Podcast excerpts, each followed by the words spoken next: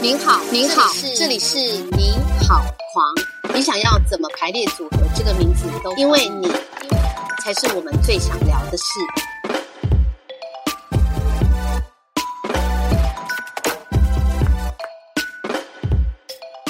Hello，大家好，我是本集的主持人瑞兰。今天呢，很高兴呢，我们又再次邀请到建成来到我们的节目。Hello，建成。嗨。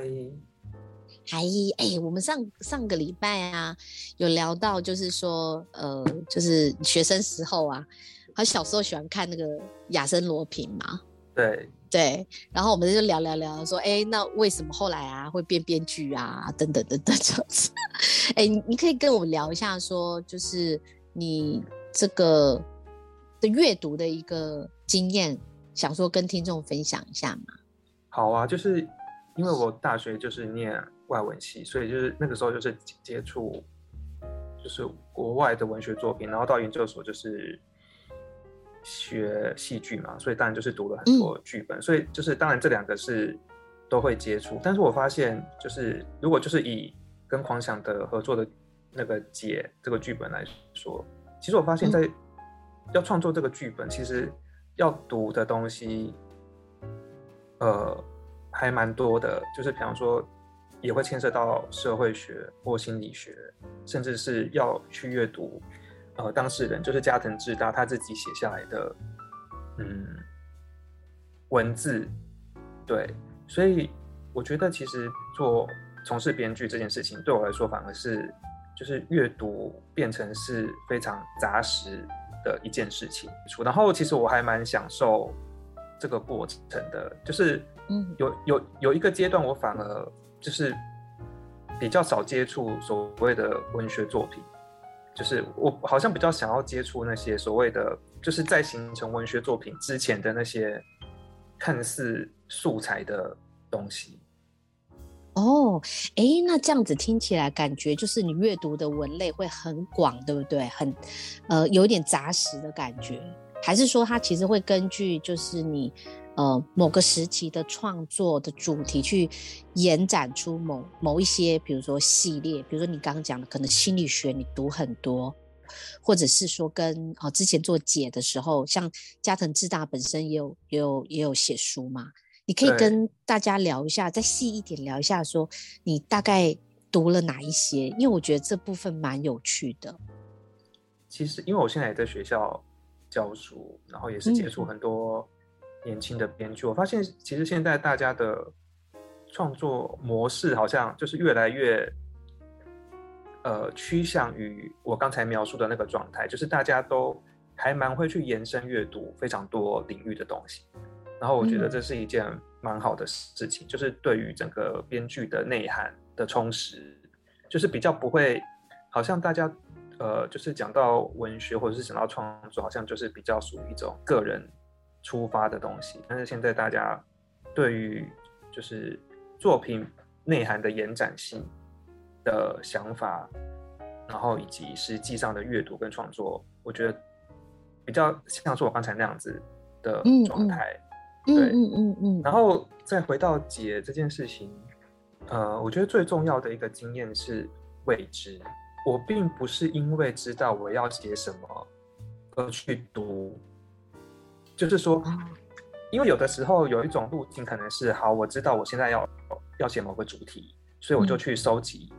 这个主题的书来读，然后我大概已经知道说我要写什么样的人物，然后我去收集那样子的人物来读，或者是我要写什么样的故事，就是他好像是已经有了某个目的，然后他只是把中间的需要填充的东西找资料把它填充起来。嗯，但是我在写解的这个。剧本的过程反而是，其实我不知道我最后要写什么哦。然后我是在阅读的过程当中，才慢慢决定我要写什么。刚好看到一本书，然后从一本书再读到第二本、第三本，还是怎么开始这个解这个阅读的这个起点？当然一开始就是围绕着加藤智大，就是那个当事人的阅读。嗯。对，然后才慢慢延伸出去其他的相关书目。而且我其实当时为了创作这个剧本，我其实不只是读书，因为呃，就是加藤智大这个事件，它其实还有一个蛮重要的媒介是网络的留言板。所以其实我的阅读是，我会去读那些留言板，就是现在还保留下来的。哦，呃，加藤之大有参与留言的，可能是事发前，我忘记保留到多久，至少事发前一个礼拜都有保留吧。嗯，对，所以其实我阅读的东西不只是写成的书，而且我还，呃，我当时为了写这个剧本，还读了法，比方说法，当时日本法院的判决，然后新闻的报道。所以就是，呃，阅读的范围就是真的是书以外还有很多。如果是有很多呃，如果是第一手资料或者是相关的报道，或者是一些，比方说刚才提到的网络留言这些这些事情。嗯，哎，那你的日文真的是好到连那个法院判决都读得懂哦？没有，其实那个用字都很正式，所以其实反而还好。我觉得反而是网络留言比较难，因为大家用的文字会比较，可能有一些我们就是那种简写，是不是？有一些简写，或者是流行这种，对，或者是流行用语，就是如果你不是在当下的脉络，就是你可能读会不太确定那是什么意思之类的。嗯，这个我印象很深刻哦，因为那个我们刚好在做节的时候啊，那个建成就去英国，就是。进继续进修攻博士嘛，然后就留下厚厚的一叠书，都日文书。然后 岳俊凯导演很想做功课，然后呢，但是又看不懂这些日文书，所以我们那时候还商请了一位日文的翻译木如，然后呃来协助我们。然后那时候很有趣，就是等于是呃还跟他约，就是一周一次这样子，就等于他他道剧团来，然后用说书吗？还是说书？呃，这个书里面的摘要的方式，然后来告诉导演，然后还有我们那时候剧组的一些成员，就是说这本书里面在讲什么这样子，等于等于是说有一个小小的读书会，把那个建成留下来的这一大大烙的一个算文献吗？哦的，这但我印象中就是说内容真的是非常的好，呃，也也就是。嗯，台湾可能比较少这样子的一些探讨，尤其用文字或书写的方式，对不对？呃，对，这就是为什么我那时候会选这个案例的原因，也是因为就是其他的案例可以切入的资料实在是太少了，然后如果是这样子的话，会就会很需要。比方说想想象或虚构的介入，或者是其实会更需要类似，呃，比方说报道的，或者是追踪调查的这个工作，对吧？然后我就是考量到自己的创作习惯跟我自己的倾向跟属性，就是我好像是比较适合透过既有的资料，但是那个资料可能是比较少人注意到，或者是还没有人注意到的这样子的方式去切入一个事情。对，然后我当时其实写这个，当然也是一方面也是在反思，就是一方面也是在思考，就是随机杀人这件事情。但是我也很清楚，我写的标的其实就是呃秋叶原这个事件。那我并不会意图，就是觉得说秋叶原这个事件写出来，它必就必须要，比方说涵涵盖所有的其他事件。只是我觉得它提供了一个思考的切入点。就是说，多多了解的某种，呃，所谓的看似随机杀人背后的他可能的原因或或者是线索这样子。嗯，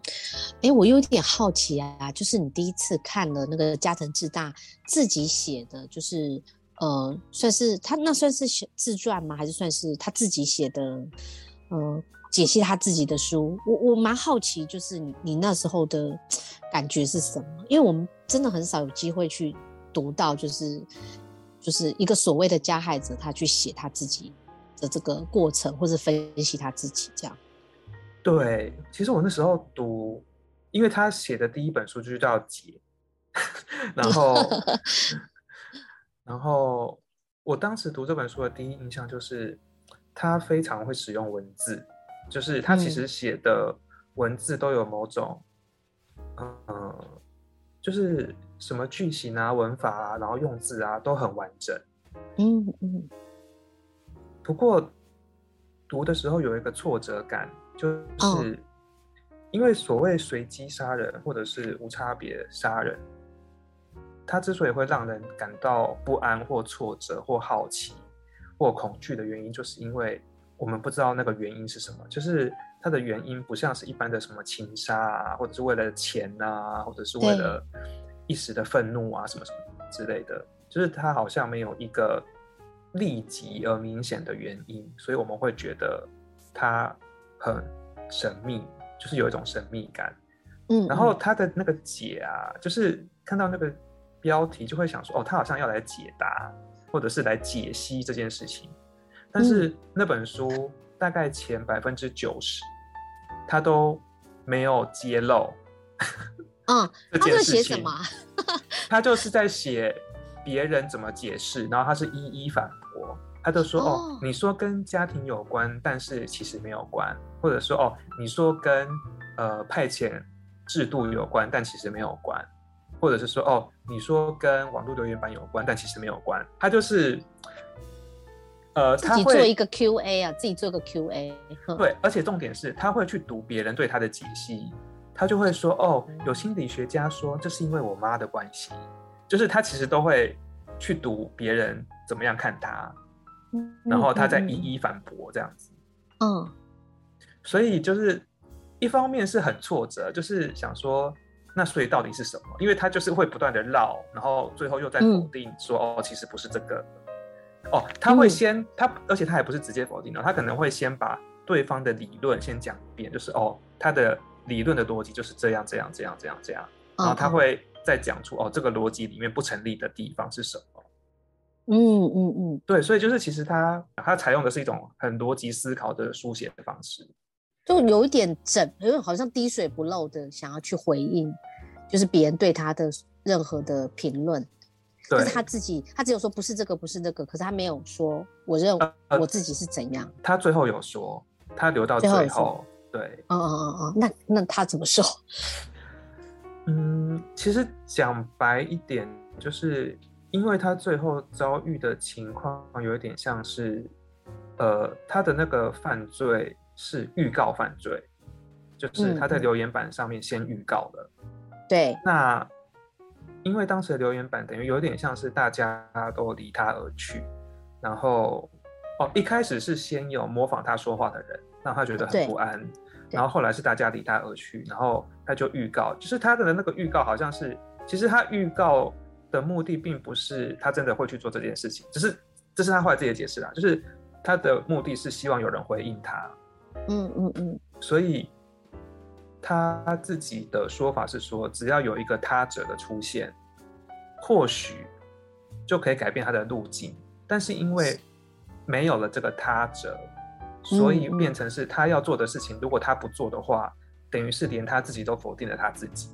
就是有一点像是自我的预言。然后，嗯，就是变成他最后只剩下了那个自非常孤立的自我，而他必须透过，如果他连自己都背叛自己的话，他好像变成什么都不是。嗯，如果没有另一个人来对他做一些其他的回应的话，他就必须照着这个路走。不然他觉得他会背叛自己。对。然后我觉得这个逻辑是，其实我就好再再再回到我一开始讲解的创作过程是一个未知，就是这样子的逻辑或这样的行动的逻辑，是我一开始没有想过，就是它真的是一个呃很特定或很极端的情境之下的一种很个人的逻辑，或者是做事的模式、行事的模式。嗯嗯嗯，对，这个这个也是我自己就是读资料，然后会让我觉得很惊讶，或者是没有想过的一个，就是一种人，他原来他思考世界的方式是这样。嗯，那那我记得他有写第二本啊，那第二本你后来有机会看吗？有啊，他其实到目前为止出了四本书，我都有看。哦。他出是，可是我记得你好像有讲过，说你写完剧本之后，他有些是他你写完剧本之后出的，是不是？还是我记错了？我我写剧本的时候只有前两本，嗯嗯，就是解跟解 Plus，嗯嗯，然后后来呃写完之后，他又出了两本，一本是他的自传，然后一本是如何预防杀人。啊，那对你来讲啊，就是说你现在呃，我们先抛掉说剧本创作这件事啦，就是就你自己那时候在写作品的时候的的前两本嘛，到你后来就是整个都做完，然后也有像我们舞台剧去做发表等等的，就是你现在这样子离创作这个过程也好像已经大概有七八年了嘛，那你现在怎么回头怎么去看，就是嗯。就是他后他去解析这四本书，或者是对应到你剧本，怎么去看？嗯嗯呃，应该是说，我后来因为我有持续在读他后来写的东西，然后也其实有在读一些新的，呃，比方说学者的相关的研究，不一定是直接针对这个案件，而是比方说比方说围绕着随机杀人或者是当代的暴力，就是其实我还是。蛮关注这方面的讨论，对。再回到那个作品的话，我其实一直一直到前一阵子啦，呃，二零一二一年的上半年，其实我还有继续在修改这个剧本。呃，刚好有一个机会是，就是东海大学有一个老师，他希望在课堂上用这个剧本，嗯，然后他就跟我提到这件事情，那我就想说啊。既然既然是要在课堂上用的，那好像我必须要再稍微审视一下啊，就是有没有什么地方是我觉得应该要改的，就是赶快趁这个时间点就是改，就是因为我不希望给人家读的是一个我自己或许觉得还有调整空间的一个状态一个版本，所以我就是我我就是为了就是因为他要在课堂上使用，所以我就又调整到一个我比较满意的版本这样子。嗯嗯嗯嗯嗯。你会觉得，因为我我自己感觉很奇妙，就是说，因为不时我们还是会在新闻看到类似的事情嘛，然后你就觉得说，都已经那么多年那么多年过去，可是就是相同的事情，其实隔一阵子还是会发生这样。那你自己就你的经验，你你会就是，因为等于你的观察是蛮透彻，而且你其实真的做了很深的功课，你你有感觉到有什么变化吗？嗯。我觉得对我来说，它不会过时，至少就现在来说，像加藤直大这样的人，对的这样子的形式，这样子的做法会在发生。但是，他之所以现在还可以对我产生对话的原因，其实就像我刚才说的，因为这个创作过程对我来说，好像是对于人性的某个面向的重新认识。嗯，然后我觉得这个人性的面相。好像对我来说是还蛮值得，就是被思考或者是被看见的，因为我相信应该是不止我，就是没有想过说原来一个人就是会有这样子的想法，或者是人跟他者的关系，对于他者或或他人或其他人，就是一个人跟另外一个人，就是另外一个人会对一个人这么的重要。我觉得直白一点就是说。所谓人的孤独这件事情，他他在某些比较极端的情境之下，他是真的会呃导向暴力。从姐这个作品做完之后，你会觉得跟你的生活有有有没有产生什么影响？比如说相关的新闻就一直来这样子，解释 刚刚讲说一直对外连接相关的新闻，我觉得做完之后，好像在读相关的新闻之后，就不会觉得。嗯，随机杀人是一个，或者是无差别，就是会是一个不可解的东西。嗯嗯嗯嗯，就是反而会，就是因为已经有阅读过相关的案案例，或者是有对相关脉络的探讨，就是有了解了之后，反而会，就是说觉得好像背后可能会有些什么的东西来看待它，而比较不会像是。或许有些人会觉得说，哦，这个就是不可理喻，或者是他就是疯了，或者是他就是呃，比方说邪恶或者是什么之类的。嗯嗯，就是说比较不会立刻用某种标签去理解，但是也不会立刻说，哦，这就是无解的东西。嗯嗯，去理解，就是说好像会比较觉得说，就好像就是。呃，在阅读加藤知道这个案例的过程当中，会觉得其实背后可能有很多是我们还不知道的某种人性，或者是人的思考的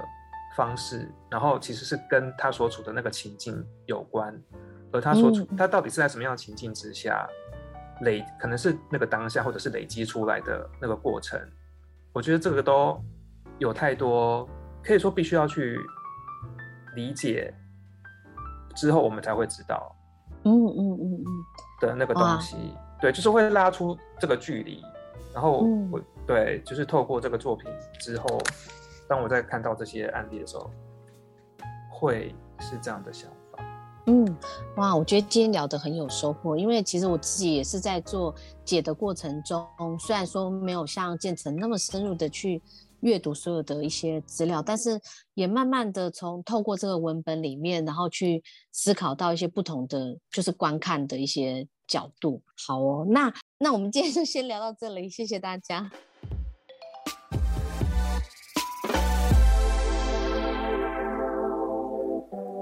是不是还听不过瘾？想知道更多狂想好朋友的大小事，请锁定下一集的你好狂，我们下次见。